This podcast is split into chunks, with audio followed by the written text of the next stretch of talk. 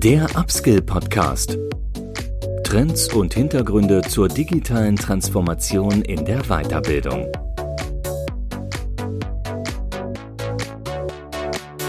Herzlich willkommen zum Upskill Podcast. Mein Name ist Andreas Bersch. Ich bin Gründer der Lernplattform Reteach in Berlin und wir treffen uns hier regelmäßig im Upskill Podcast mit Persönlichkeiten rund um das Thema digitale Bildung und Personal. Heute ist das Thema etwas breiter gesteckt. Wir sprechen mit Ralf Hocke. Ralf Hocke hat gemeinsam mit Nadine Jäger vor einigen Jahren ein neues Konferenzformat in Deutschland gegründet ähm, unter dem Namen CoPatry. Ähm, was dahinter steht, äh, hinter der Abkürzung wird uns gleich unser Gast verraten.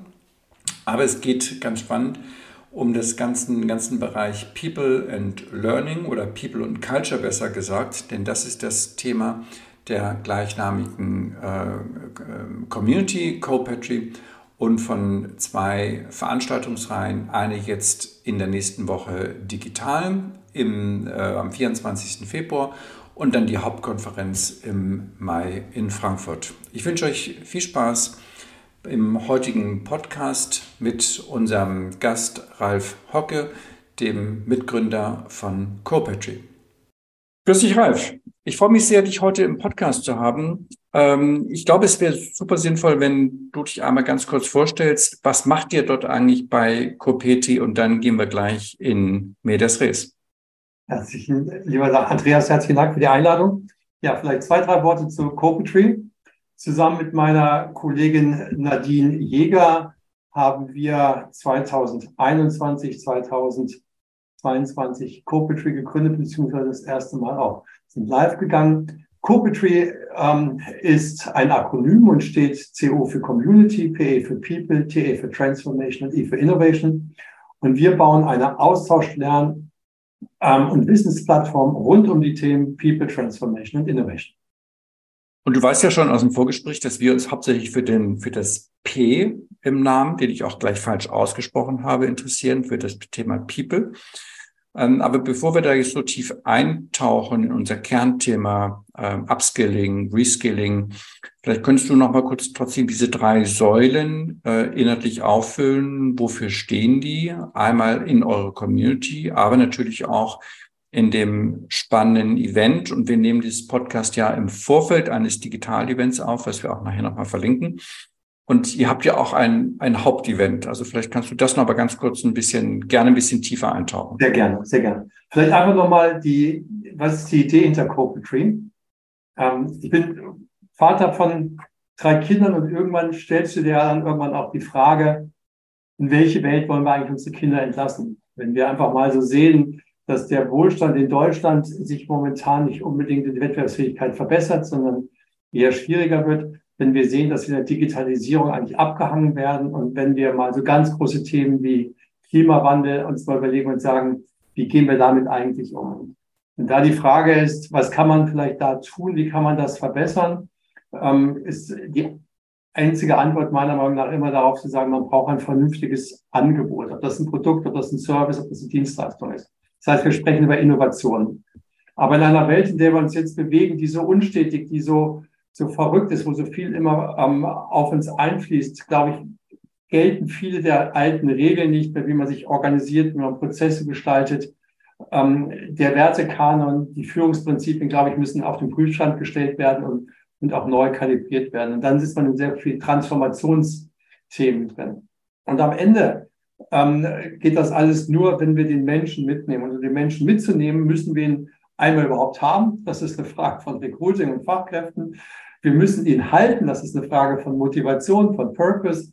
Ähm, und wir müssen ihn natürlich auch fachgemäß und ähm, ausgebildet haben. Das sind wir im Thema Skill oder Qualifikation. Und diese drei Themen zusammenzudenken, die unserer Meinung nach einfach zusammengehören, das ist die Idee von Corporatry. Und deswegen sagen wir, lasst uns hier das ganze Thema bridgen, lasst uns zusammendenken, lasst uns raus aus den Silos, reinen Brücken bauen, nicht übereinander sprechen, miteinander sprechen. Lass uns nicht über Funktionen gucken, sondern lass uns über die Themen gucken und lass uns den Menschen in den Mittelpunkt stellen.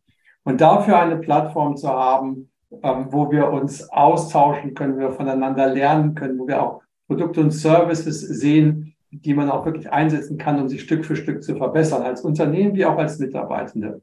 Das ist die, die Grundidee hinter Corporate Tree. Und ähm, wie kann man so etwas schaffen, wenn wir davon sprechen, dass wir eine Community davon haben, weiterentwickeln möchten? Dann ist für uns ein 365-Grad-Ansatz, wo wir so einen kleinen Corporate Tree Circle haben, unser Think and Tool Tank, wo wir auf unserer Webseite immer wieder interessante Gedanken zur Verfügung stellen, wo wir auch einen Podcast seit, seit Dezember haben und wo wir uns aber auch einfach treffen.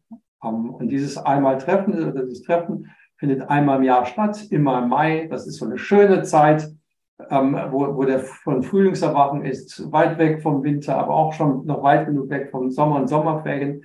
Deswegen im Mai treffen in einem, in einer Location, die außergewöhnlich ist, mitten, mitten in Deutschland, in Frankfurt im Friedenhagen, alter Industrieloft und wo wirklich das Netzwerken im Vordergrund steht, das Austauschen, das Lernen voneinander in einem Dreiklang auch mit konkreten Produkten und Services zu sehen. Und das ist das, was dieses Jahr am 23. und 24. Mai stattfindet. Ähm, und vorgelagert, weil du es gesagt hattest, werden wir am 24.02.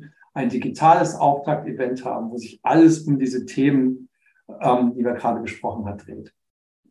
Du hast ja jetzt hier nochmal aufgefächert, die drei Bereiche Mitarbeiter gewinnen, halten und dann auch letztendlich äh, das Skillset, am Skillset arbeiten. Wir können das ja von zwei Perspektiven betrachten, aus der Perspektive des Mitarbeiters oder aus der des Unternehmens oder auch ganz klassisch HR. Ich würde gerne mal mit der HR-Perspektive beginnen. Wo nehmt ihr denn wahr, dass, äh, dass es gerade am meisten äh, drückt? Also jetzt etwas jenseits der Tagespresse, nicht Fachkräftemangel sondern lass uns mal ein bisschen tiefer eintauchen. Was, was siehst du so als die zentralen Herausforderungen erstmal vielleicht kurzfristig, kurzfristig für 2023 ähm, für, ähm, für, ja, für den, für den HR-Sektor? ähm, vielleicht können wir bei dem Begriff oder ähm, bei, der, bei der Wortwahl HR, wir haben uns bewusst nicht für HR entschieden, sondern für People and Culture. Und das sind vielleicht zwei, zwei, oder zwei wesentliche Elemente, die wir darin sehen. Das eine ist, wir haben die beiden Punkte zusammen ähm, definiert. People und Culture, das wird ja häufig auch von, von Unternehmen zusammen definiert. Weil du nämlich rausgehst aus der reinen Personal-, Organisations-, Verwaltungsbrille, hineingehst und sagst, naja, um wirklich den Menschen mitzunehmen, zu entwickeln, ähm, dann musst du auch das Thema Kultur berücksichtigen. Und dieses Thema Kultur liegt ja nicht zwangsläufig bei HR. Es liegt ja häufig in der Organisationsentwicklung, in der Strategieabteilung. Ähm, es wird getrieben oder nicht getrieben von, von, von der Geschäftsführung oder vom Vorstand. Ähm, das, glaube ich, ist ein ganz, ganz wichtiger Punkt, dass man darüber erstmal nachdenkt, was ist eigentlich die Rolle? Ist die Rolle sozusagen, dass ich schnell Menschen beschaffe, günstig irgendwie einkaufe, günstig behalte, günstig weiterbilde? Oder ist die, oder, oder nicht günstig, sondern ja, will da gar nicht, will da jetzt gar nicht, will da jetzt gar nichts präjudizieren. Oder ist sozusagen die Frage schon etwas größer zu betrachten, zu sagen, wie wollen wir eigentlich in Zukunft zusammenarbeiten? Wenn wir fragen, wie wir zusammenarbeiten, ist die Frage, wie wollen wir uns organisieren auf der einen Seite und wie wollen wir führen auf der anderen Seite? Und, und, und das sind dann Fragestellungen, die einen ganz anderen Blickwinkel auf das Gesamte werfen. Und das finde ich, das, das ist für mich, für uns eine der wichtigsten Punkte, aus dem Blickwinkel herauszukommen, ähm, weil es viel fundamentaler in die Organisation eingreift oder viel fundamentaler, wenn du so möchtest, vom Kopf der Organisation, und zwar nicht Geschäftsführung ähm, und, und, und oder Vorstandsebene oder C-Level-Ebene, sondern eigentlich noch eins drüber, nämlich auch Gesellschafterebene. Weil nur wenn Gesellschafter das wollen und das als langfristiges Projekt verstehen, hat die Geschäftsführung und damit die, die Legitimation auch in der Organisation etwas zu verändern. Ähm, und die, dieser Veränderungsprozess ist ein sehr anspruchsvoller und sehr langfristiger und sehr langwieriger und teilweise auch bestimmt schmerzhafter Prozess. Mhm. Das heißt, das äh, impliziert ja dann auch, dass diejenigen, die an euren Formaten teilnehmen, ob das jetzt digital ist oder analog, dann eben auch diesen Stakeholdern zuzuordnen sind. Also äh, mindestens C-Level oder eben, wie du sagst, ähm, dann Gesellschafter. Ähm, ist das so? Sind das sozusagen die, die Personen, die ihr dort äh, Nein. zu euch also kommen? Das ist, das, ich, also das ist, wir hatten ja so ein bisschen über Trends, was wir so sehen, gesprochen. Ähm, gibt ja die Frage, wie, wie funktioniert so etwas? Funktioniert so etwas, wenn du es von oben vorgibst? Funktioniert so etwas aus der Graswurzelbewegung heraus? Ja, aber die, die Antwort, die ich immer so sehe in meinem Leben, ist, ist immer die Wahrheit. Die Wahrheit liegt immer dazwischen. Ähm, und deswegen ist, glaube ich, um so etwas zu schaffen, musst du, muss der Wille sozusagen von oben und der Wille von unten, wenn du so sein möchtest, da sein. Und das ist auch unsere Zielgruppe. Unsere Zielgruppe ist, sind all diejenigen, die Lust und Interesse daran haben, etwas zu verändern. Und wir haben da ähm, auch ganz, ganz junge, ähm, ganz junge Absolventen, ähm, Berufseinsteiger auf der Convention, genauso wie wir auch gestandene C-Level-Persönlichkeiten dort haben. Einfach die Frage ist, wie offen ist man, sich dem Thema zu stellen oder wie besitzstandswahrend ist man?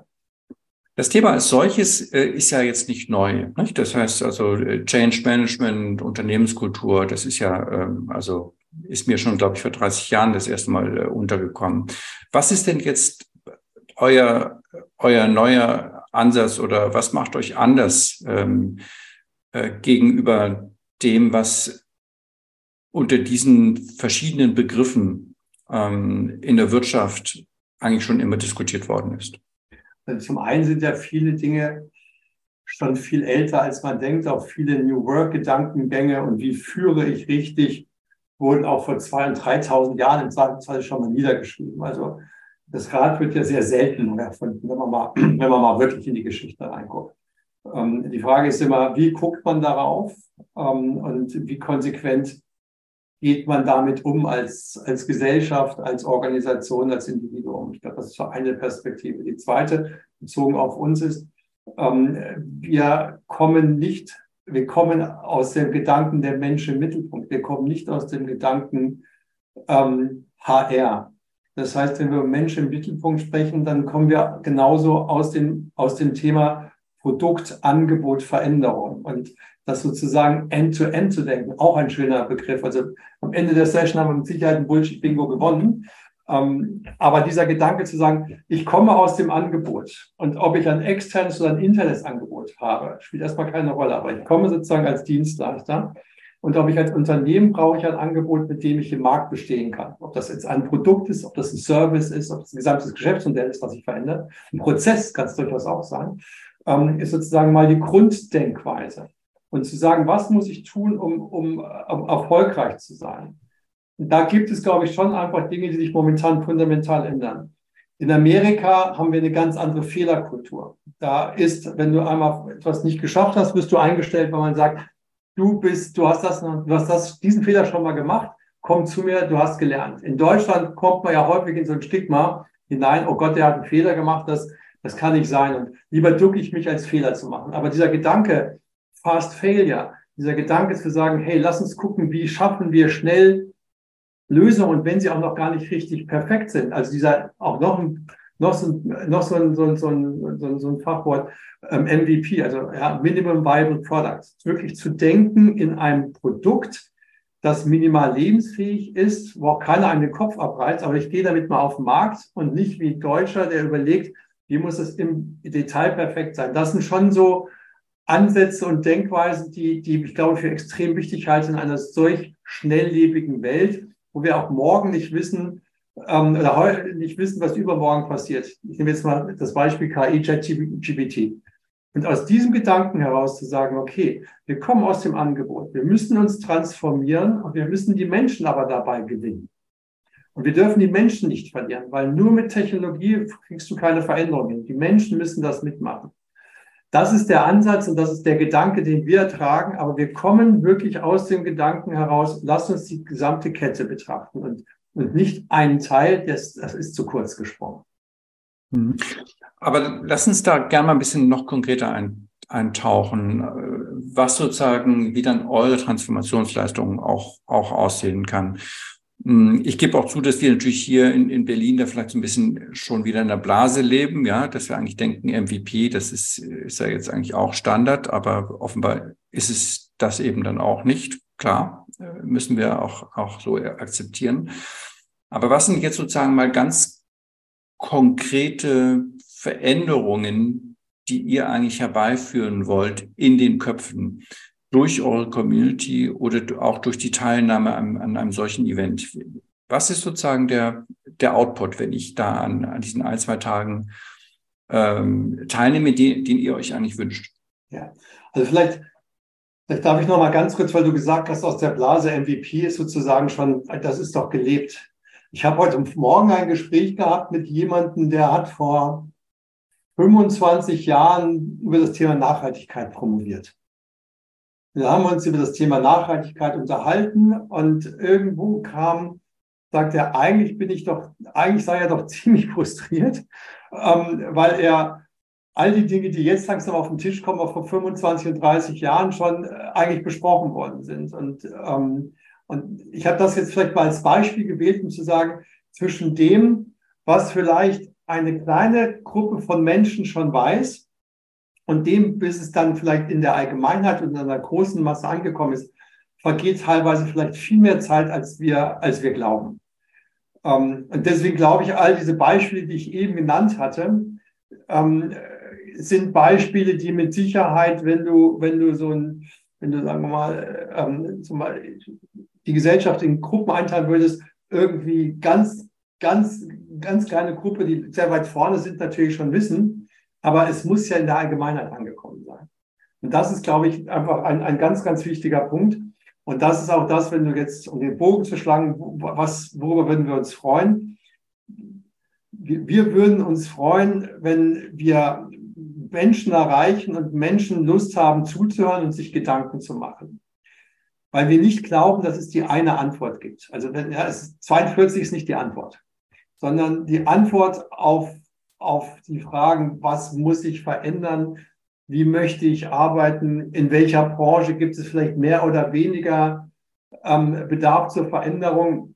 Das ist etwas, das absolut unternehmensindividuell von Größe, von Gesellschafterstruktur, von Branchendruck ähm, beispielsweise abhängt. Und vor dem Hintergrund gibt es einfach die Antwort nicht, die Antwort nicht einmalig, sondern sie gibt sehr, sehr unterschiedlich.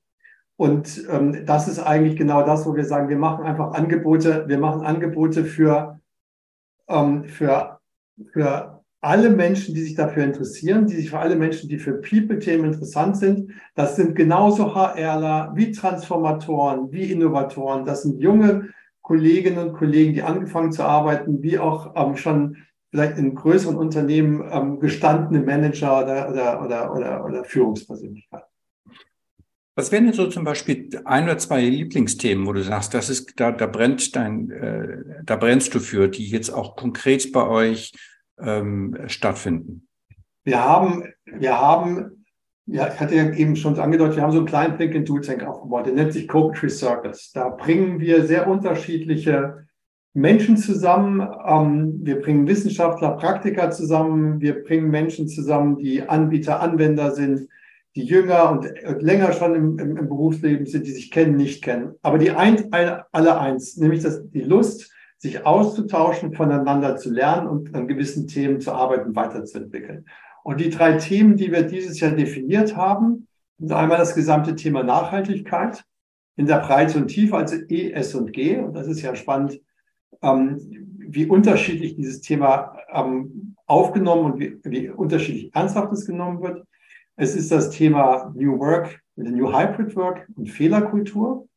Und das dritte ist das Thema Ambidextrie. Also Ambidextrie sagt die Beidhändigkeit, ähm, äh, mit der ich als Organisation tätig sein muss, indem ich das, was ich schon habe, erfolgreich, sagen wir mal, auf Produkt- oder Service-Ebene ähm, weiterentwickle, aber gleichzeitig mir schon Gedanken mache in einer disruptiven Welt, was ich als neues Produkt anbieten kann. Und wenn du mich jetzt fragen würdest, was sind die beiden spannenden Themen, dann würden mir alle drei, die zwei wären die drei. Ich halte es für total wichtig, dass wir uns mit dem Thema Nachhaltigkeit ernsthaft auseinandersetzen und es nicht als Greenwashing zu betreiben.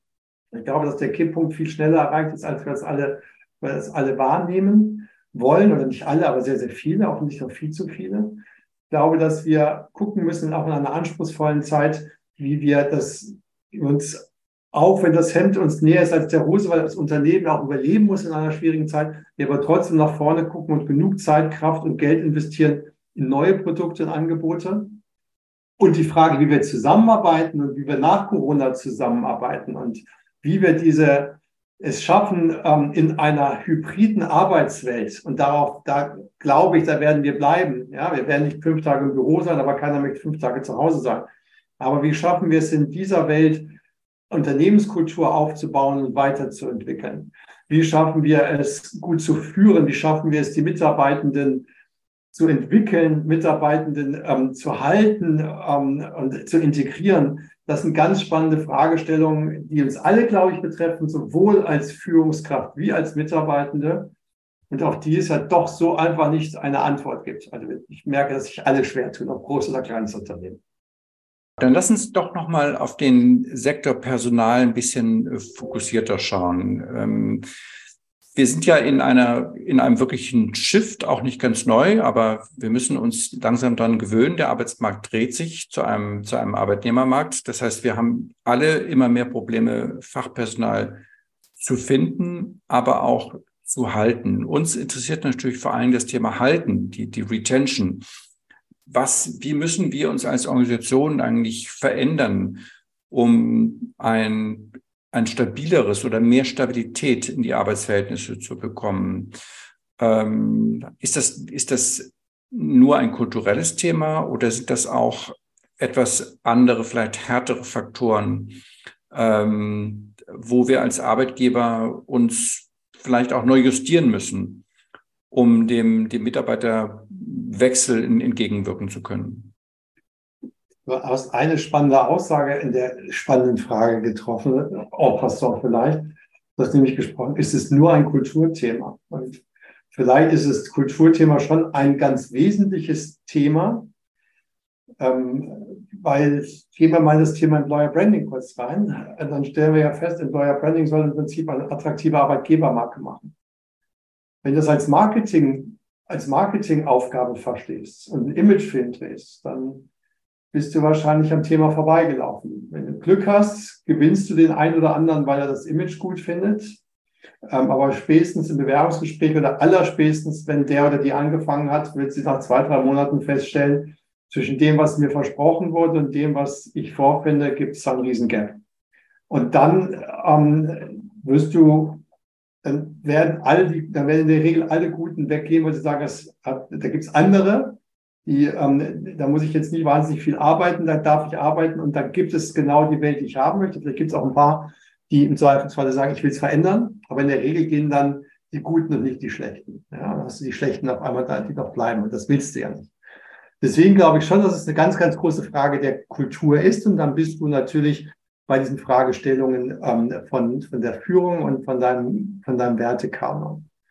Aber das war jetzt so ein bisschen außen, also das sozusagen, von daher glaube ich, dass es ganz, ganz wichtig ist und sich die Unternehmen sehr, sehr genau überlegen müssen, wie sie sich in Zukunft aufstellen wollen. Ja, das hat dann Frage, neben der Führungsfrage natürlich eine Frage, wie ich mich organisiere. Bin ich da sehr hierarchisch und patriarchisch oder arbeite ich eher agil und projektbezogen, was ich glaube in einer komplexen Welt auch viel sinnvoller ist. Ähm, das ist der eine Teil. Und da glaube ich, ist Kultur sehr, sehr wichtig. Der zweite Teil ist schon die Frage, ähm, wie, was sollen, was sollen Mitarbeiter können ähm, und Mitarbeiterinnen können und was sollen sie nicht können, was bringe ich ihnen bei. In, einem, in einer Welt, in der die Halbwertzeit des Wissens sich auf der einen Seite immer stärker verkürzt, auf der anderen Seite das Wissen per se immer schneller wächst ähm, wird es niemanden geben, den du einstellen kannst, der all das kann, was du möchtest, sondern du wirst dir immer gucken müssen, was brauche ich, was ist für mich unveränderlich als Basis und was bringe ich jemandem bei? Ähm, und wie investiere ich immer weiter in die Weiterentwicklung, weil nichts ist schlimmer, als wenn ich sozusagen ähm, einen Mitarbeiter nicht so qualifiziert habe, wie ich ihn brauche, nur weil ich Angst habe, der geht wenn ich ihn ein bisschen weiter qualifiziert habe. Ne? Du hast jetzt zwei Dinge äh, genannt, einmal die Kultur und einmal die Qualifizierung. Ich würde das gerne mal in Verbindung bringen. Ähm, eigentlich müssen wir doch zu einer Kultur kommen, in der das Weitergeben und Teilen von Wissen äh, Gegenstand, ja, Gegenstand der Kultur wird und zur Selbstverständlichkeit. Und oft ist es ja noch anders. Nicht oft ist ja Wissen nicht nur in den Hierarchien ähm, äh, bildet sich Monopole, sondern auch auf der gleichen Hierarchiestufe. Ja? Das heißt, eine wirkliche äh, Wissensteilgesellschaft sind wir ja noch lange nicht. Die Frage, also die spannende Frage ist immer, welches Wissen teilt man oder welches Wissen hat man vielleicht auch gar nicht ähm, und braucht es vielleicht auch nicht, ja, weil, ähm, weil es gar nicht, weil es einfach viel zu komplex ist. Ich, ich gebe mal, ich mal ein Beispiel. Früher hast du ja, ähm, bist du, wann bist du aufgestiegen, wenn du was besser wusstest als der andere? Neben ein paar anderen Faktoren. Ne? Aber ich wusste es besser und immer wenn ich irgendwo geführt habe, also ich, ich pauschalisiere, also gerade für die, für die Podcast-Hörer, der Host schüttelt gleich den Kopf, aber ähm, ich, deswegen antworte ich auch ja, ich pauschalisiere oder pointiere ein bisschen. Aber per se bist du aufgestiegen, weil du irgendwas besser wusstest, ähm, weil du klüger warst und immer, wenn irgendwie dann deine, die Mitarbeiter, ähm, den hast du im Zweifelsfall immer gezeigt, wie doof sie eigentlich sind, weil du konntest denen immer zeigen, was, was du besser kannst. So, und ähm, das führt natürlich zu Riesen, und dann hast du immer kontrollieren können. Und das hat natürlich wunderbar dazu geführt, ein ganz klassisches ähm, Law and Order Prinzip einzuführen. Jetzt gibt es aber eine Reihe von Jobs, die du vielleicht gar nicht mehr so kannst. Also wenn ich mir heutzutage ähm, einreden wollen würde, beispielsweise, dass ich den Social Media Kanal bespiele oder überlege, wie Social Media richtig funktioniert und würde dann versuchen, jemandem zu erklären, wie das ist, dann hätte ich mit viel Glück das Kopfschütteln, wenn ich aus dem Raum raus bin. Wenn ich Pech habe, dann lachen die sich schon über mich tot, während ich im Raum bin. Ja? Das heißt, diese Art der der Führung und des Wissens funktioniert nicht. Was ich aber vielleicht besser kann als andere, weil ich erfahrener bin in der einen oder anderen Stelle, ist, wie kriege ich ein Projekt durch eine schwierige Zeit? Wie halte ich das Budget? Wie komme ich vielleicht mit Konflikt innerhalb von Teams um? Das heißt, meine Rolle als Führungskraft verändert sich in eine eher coachende, empowernde Rolle. Ähm, und warum ich das sozusagen sage, ist, das hat natürlich, da bin ich bei der Führung dabei, dass ich eine andere Art von Führung dann durchführe. Aber das Wissen ist dann auch auf einmal jetzt nicht wieder auf allen Ebenen da, sondern es wird bewusst akzeptiert, dass wir gar nicht alles Wissen haben müssen, aber dass wir sehr genau überlegen, wie wir zu einem Ziel kommen, indem wir unterschiedliches Wissen bündeln. Du hast ja eingangs äh, gesagt, dass du dir ein bisschen Sorgen machst, wie sich die Gesellschaft weiterentwickelt mit Blick auf deine Kinder. Wie, wie habt ihr denn, welchen internationalen Blick habt ihr denn da drauf? Ist Deutschland da äh, ein bisschen in, in, ins Abseits geraten? Also ist unsere, ähm, ist unsere Agilität, um jetzt das, das Passwort wieder zu benutzen, ist die im internationalen Vergleich zu, zu schlecht ausgeprägt? Haben wir größere Probleme im Bereich äh, Führung, Innovationskraft, ähm, als andere europäische Länder? Die Frage ist, ob die Brille Europa ist oder ob die Brille sozusagen sogar noch kontinentweise betrachtet werden muss und, und man vielleicht ein bisschen nochmal Asien, versucht mal Asien als Gesamtes zu nehmen und vielleicht Amerika, natürlich dann alle voran dann die USA. Also wenn man die IMD, das ist ja eine der, der renommiertesten Business Schools nimmt, hier sitzt in Lausanne in der Schweiz und die macht da so ein International World Competitiveness Ranking einmal im Jahr. Da sind wir 15, 16, 17. Also da sind wir beileibe nicht unter den Top 5. Ähm, das gibt vielleicht mal so eine Indikation, wo wir in Deutschland eigentlich stehen. Eine zweite Indikation sind vielleicht irgendwie mal anguckt, was sind die wertvollsten Brands? Da sind die wertvollsten Brands aus Deutschland auf 30, 31, 32, so Telekom, SAP. Also eigentlich, ja. Aber unsere großen Industrien, die uns groß gemacht haben und Hersteller oder Brands wie die Automobilindustrie etc., die sind alle, äh, die sind alle unter ferner Liefen. Und das gibt vielleicht so ein bisschen ein, ein Signal, dass wir sehr gerne uns darüber freuen, wie gut wir waren, aber vielleicht verlieren wir ein bisschen den Blick nach vorne, was kommt. Und, ähm, und woher kommt das? Das war ja ein bisschen vielleicht noch deine Frage. Meine Hochmut kommt vor den Fall. Ja. Es gibt ja immer auch Hochkulturen, wenn man sich die Geschichte anguckt, die dann, wenn sie ähm, angefangen hat, zu satt zu werden und zu zufrieden zu werden, ähm, von anderen Kulturen ähm, überholt wurde, die einfach hungriger waren. Und da ist die Frage einfach, ob es vielleicht in einem oder anderen Land und Staat in, in Asien vielleicht gibt, die vielleicht etwas hungriger sind und wo wir dann doch etwas zu bequem geworden sind. Und ähm, die USA erlaubt vielleicht auf der einen Seite ähm, ähm, oder erlaubt, erlaubt schneller Trial and Error. Vielleicht ein bisschen sehr hart, weil teilweise werden aber Leute entlassen. Das ist nicht unser Ansatz, das halt befürworte ich nicht. Aber per se ist in Amerika immer eine, eine Kultur vorhanden, ich versuche es mal aus und wenn es reicht, reicht es, wenn nicht, dann muss ich neue Wege gehen. Und da sind wir in Deutschland, finde ich, haben wir teilweise ein sehr starkes Beharrungsvermögen in dem, was wir tun, anstelle, dass wir auch mal andere Wege gehen. Ja, und im europäischen Vergleich wir sind ja auch mal äh, interessant. Nicht klar, wir gucken immer schnell nach Asien und die USA ist auch wichtig. Aber wir müssen ja auch gucken, dass wir in Europa jetzt nicht das Schlusslicht werden. Nicht? Und wenn man sich bestimmte Themen anguckt, wie Verkehrspolitik, ähm, dann sieht man ja, dass die, die Nordics da uns, uns deutlich abgehängt haben. Ähm, wie siehst du das in, in, in, in diesem Sektor? Also bezogen auf Europa wollen wir wirklich, wenn wir über globalisierte Welt sprechen, glaube ich, muss man wirklich aufpassen, dass man nicht in Europa verhaftet bleibt, sondern sich wirklich anguckt, wo, wo, wo sind die wirklich großen, wo sind die wirklich großen Player, weil die Märkte sehr schnell, sehr disruptiv sich verändert werden können. Innerhalb von Europa glaube ich, dass die, die skandinavischen Staaten oder auch, auch die Niederlande eigentlich Länder, die, sagen wir mal, nicht so groß sind und immer sehr viel offener sein mussten als Volkswirtschaft, ähm, da wesentlich flexibler sind. Ja, ich meine, äh, wenn du in Schweden oder, in, äh, oder Niederlanden gehst, du im Zweifelsfall mit vier Sprachen von der Hochschule, äh, von der von der Uni, äh, Quatsch, von der Uni, von der ähm, von der Schule, ähm, so werden wir uns dann teilweise schwer tun, überhaupt Englisch zu können. Ähm, und natürlich sind die Volkswirtschaften wie die Franzosen oder wie die Italiener, die kommen auch, oder die Engländer, die kommen auch sozusagen aus ihrer aus ihrer Grand Nation oder aus ihrer, aus ihrer vergleichsweise großen Volkswirtschaften haben ähnliche Probleme. Aber ich glaube, nur nach Frankreich zu gucken, die jetzt ein großes Rententhema haben oder die Engländer mit ihrem Brexit, ähm, ist vielleicht ein bisschen zu kurz gesprungen, weil das ist nicht der Wettbewerb, über den wir sprechen, ja, sondern wir reden, ähm, Automobilindustrie reden, gucken alle nach, gucken alle zu Tesla rüber. Aber wenn du mal guckst, was gerade in China passiert, ähm, mit welcher Qualität dort die Fahrzeuge haben. Und wir reden über Spaltmaße und solche Geschichten. Das interessiert keinen. Das Entscheidende ist, dass die Systemarchitektur der IT, der Automobile, zehn Jahre weiter ist als bei Mercedes oder bei BMW. Und wenn wir über autonomes Fahren und Auto der Zukunft sprechen, nur mal als ein Beispiel, dann, dann, ist, dann wird die Schlacht nicht auf dem Spaltmaß gewonnen. Okay. Ähm, Ralf, mach doch am Ende vielleicht noch mal ruhig ein bisschen Werbung. Nächste Woche ist äh, euer Digital-Event. Das wird kurz ähm, nach dem Senden des Podcasts erfolgen. Was sind so besonders spannende äh, Speaker, die du uns ähm, vorstellen magst? Ja, also äh, wenn ich vielen Dank, dass ich einen ganz kleinen Werbeblock halten darf. 24.02.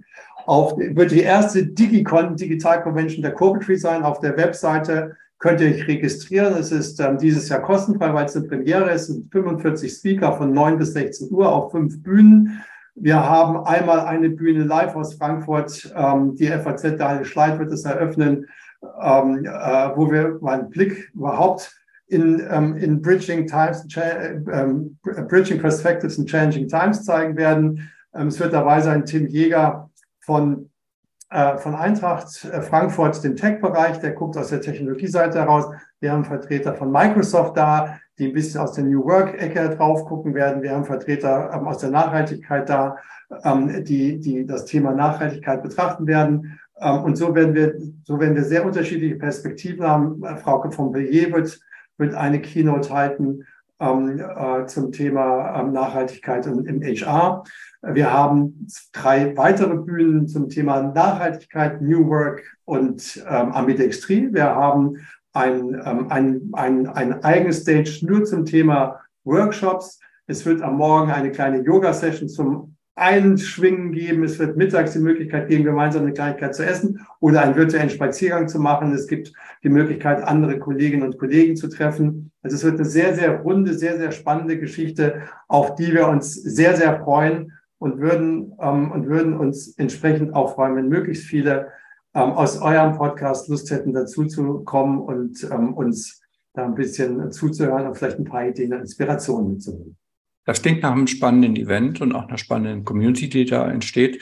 Ich wünsche euch äh, viel Erfolg und ähm, werde mit Sicherheit äh, digital reinschauen, auf jeden Fall zur, zur Yoga-Session. Ich danke dir. Das 8.40 Uhr, glaube ich, geht es los mit der Yoga-Session. Vielen Dank fürs da, da sein dürfen. Gerne.